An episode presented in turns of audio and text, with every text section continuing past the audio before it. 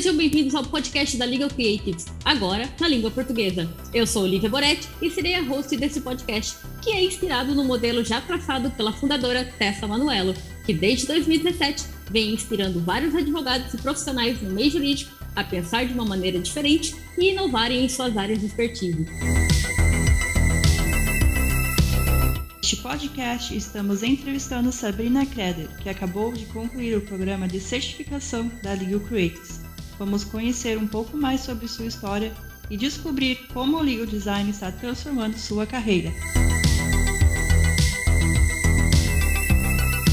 Alright, certo. Então me diga um pouco sobre o seu nome e o que você faz, Sabrina. Meu nome é Sabrina Kreder. Eu trabalho no escritório de advocacia é, chamado Miranda Lima Advogados, no Rio de Janeiro. Eu trabalho nesse escritório há 11 anos já. E, inclusive, a minha filha nasceu quando eu estava dentro desse período, ou seja, quase toda a minha vida aí nesse escritório. E eu comecei como é, gerente de operações da, do contencioso de volume, que é um trabalho bem pesado, é, bem demandante, assim, é, e aos poucos, como tinha, a gente, eu participava de muitos projetos no escritório, inclusive de melhoria contínua e etc., é, eu comecei a me especializar, eu fiz um MBA em gerenciamento de projetos e comecei a me dedicar mais à área de projetos do escritório. E a, a questão de, de, gerenciamento de operações ficou com, com outras pessoas. E uhum. é, eu passei um tempo em Goiânia, pelo escritório também, tinha uma filial lá, eles pediram para que eu fosse morar em Goiânia um tempo. E aí, quando eu voltei, eu assumi a área de tecnologia e inovação do escritório, é, implementação de novos projetos. E em 2019, é, antes da pandemia ainda, eu tive contato com uma aula de Visual Law no Future Law, lá em São Paulo. Eu fui a essa aula, eu achei super legal, mas eu não entendi nada. E aí eu, eu fiquei que eu me interessei pelo assunto e comecei a estudar e etc. E aí nesse mesmo ano eu fui no, no Legal Plus Design também em São Paulo, que até se falou lá, teve uma palestra muito legal. Tinha outras pessoas, tinha a, a Miriam Clemola, tinha outras várias outras pessoas. E aí foi que eu comecei a ter um pouco da dimensão do que é o legal design, né? E aí a gente lá no escritório, com essa questão da pandemia, né, da, da digitalização das relações e da aceleração desse, desse projeto de transformação digital, nós começamos a, um projeto de aplicação de Visual Law nas petições é, do contencioso de volume. Porque agora a gente não tinha mais aquela possibilidade de conversar com o juiz pessoalmente, etc. Então, é, a gente sentiu que era uma oportunidade legal da gente colocar, aplicar esse, essa questão do legal design do visual law é, para nos aproximar dos magistrados, dos juízes, né? E foi bastante, bastante legal esse, projeto, bastante produtivo, os juízes aceitaram bastante, a gente está tendo resultados muito bons. E eu venho estudando legal design e visual law desde então. E estava esperando aparecer uma certificação dessas aqui no Brasil para eu fazer. Uau. Thank you, Sabrina. Obrigada, Sabrina. Essa é uma jornada e tanto. E você começou o quê?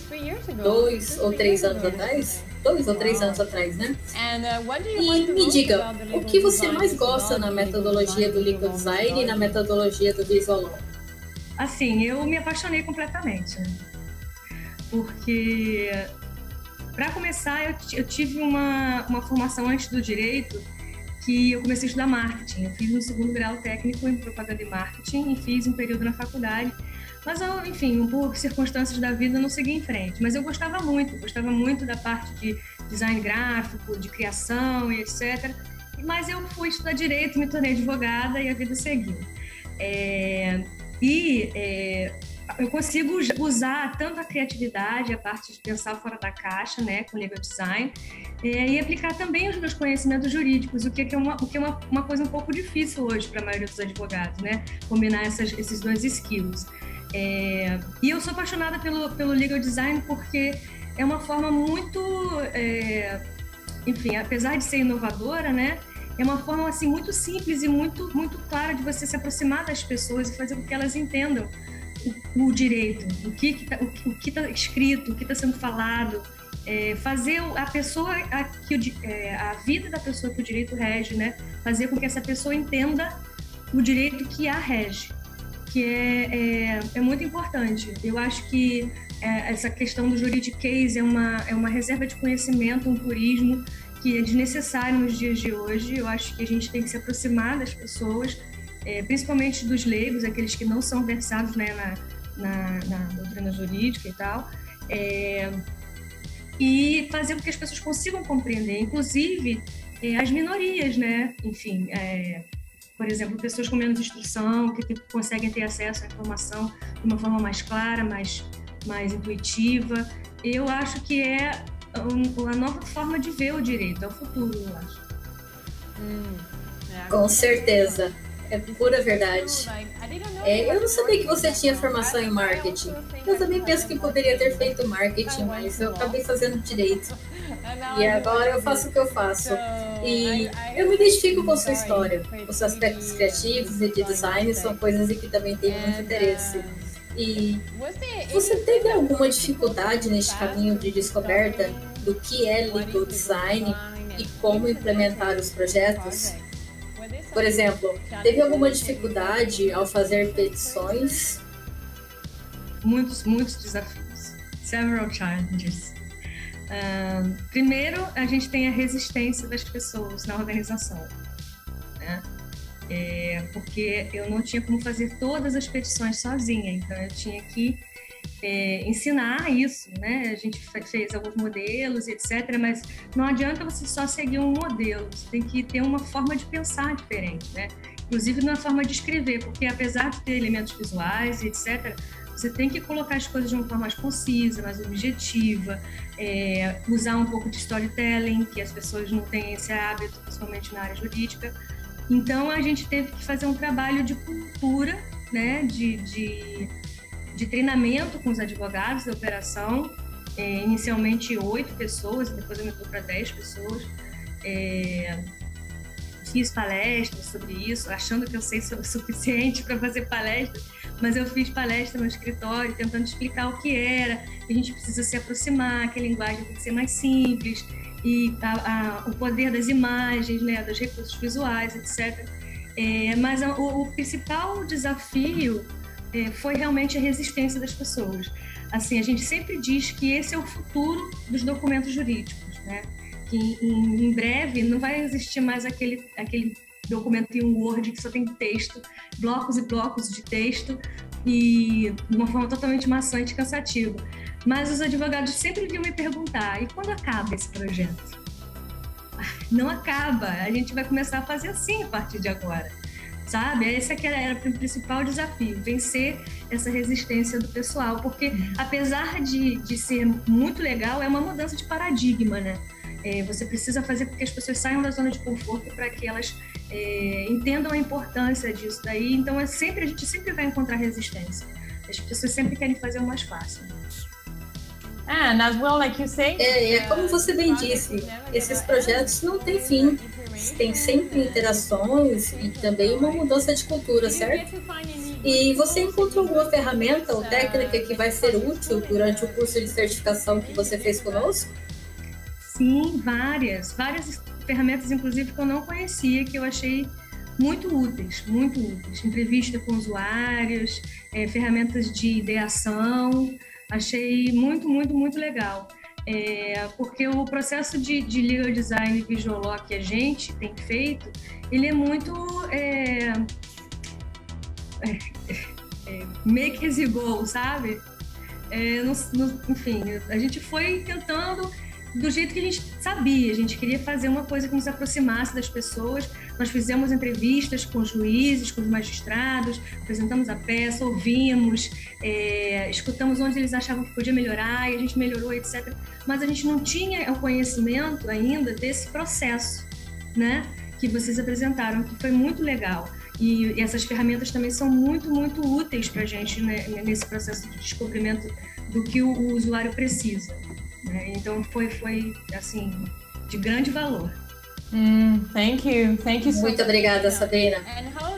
E como que a, você acha que essa formação vai te ajudar?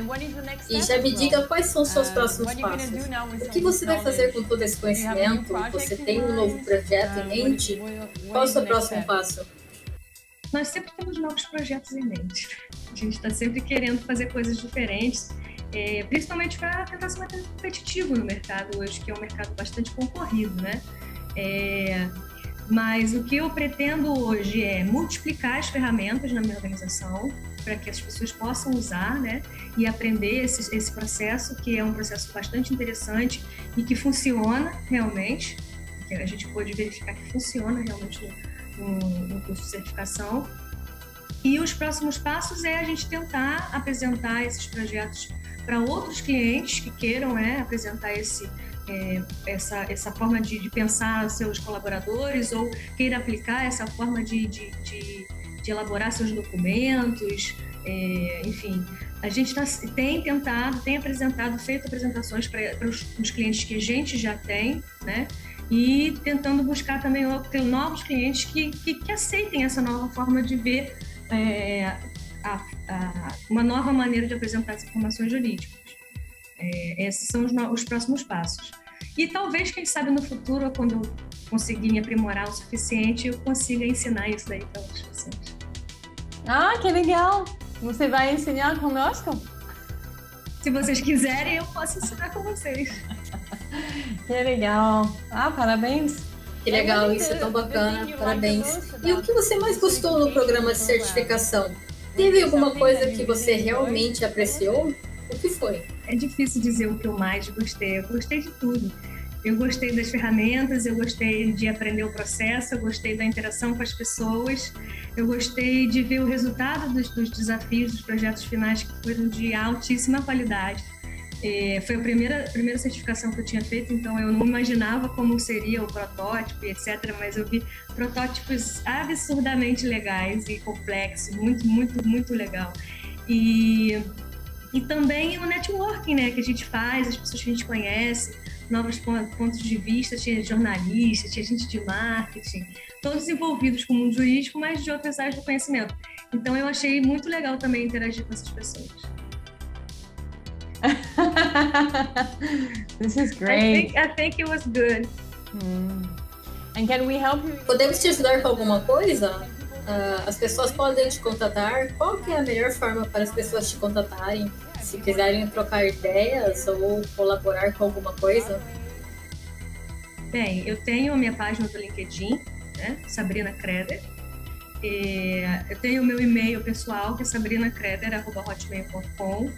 Tem o e-mail do escritório, que é sabrinacreder.mla-advogados.com.br e o meu telefone, que é o WhatsApp também, que é 21 98496 4874. Ah, legal. Legal. Podemos colocar no vídeo para que aqueles que queiram te contatar para trocar ideias. Vai ser bem legal. Porque vai ser muito legal ver a comunidade construir laços mais fortes, sabe? Totally. nice. E é esta mais uma conclusão do podcast onde a Tessa entrevistou Sabrina Kreder, que acabou de concluir sua certificação internacional em Legal Design.